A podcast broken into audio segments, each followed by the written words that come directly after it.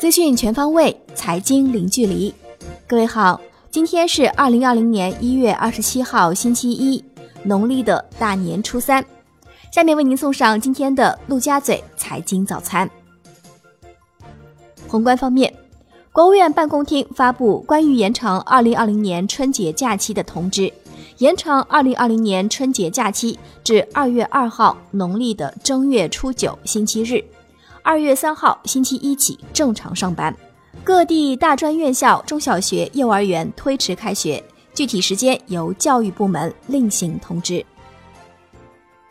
国务院总理李克强主持召开中央应对新型冠状病毒肺炎感染疫情工作领导小组会议，会议强调要突出重点，进一步加强湖北省和武汉市疫情防控，及早做好春节假期后疫情防控安排。采取适当延长春节假期、调整学校开学时间、支持网上办公等措施，减少人员流动。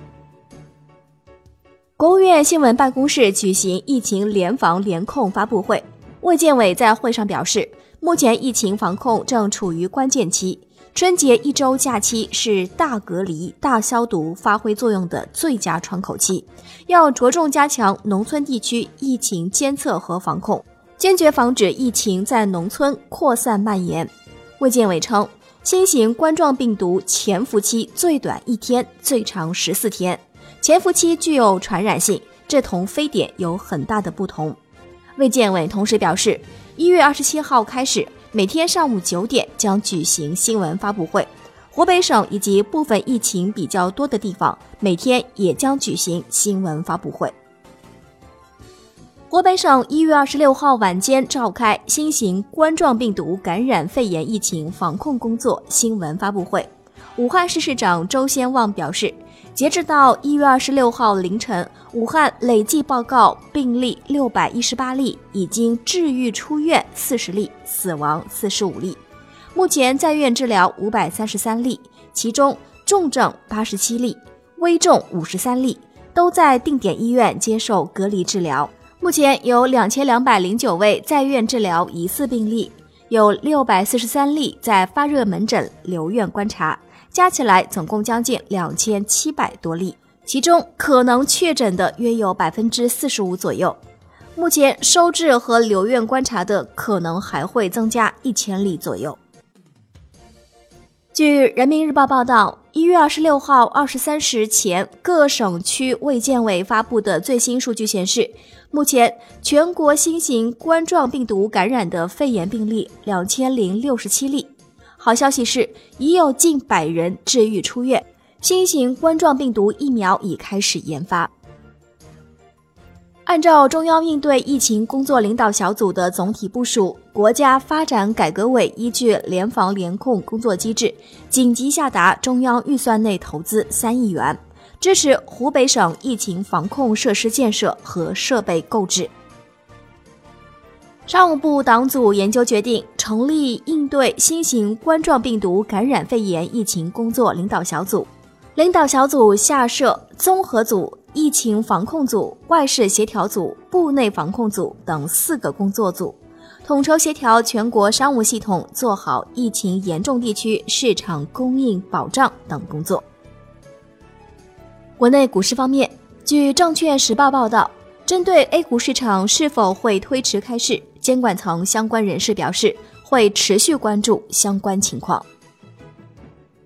金融方面。银保监会发布了加强银行业、保险业金融服务的通知，明确提出五项要求：一、落实疫情防控要求；二、保障金融服务顺畅；三、开辟金融服务绿色通道；四、强化疫情防控金融支持；五、做好受困企业金融服务。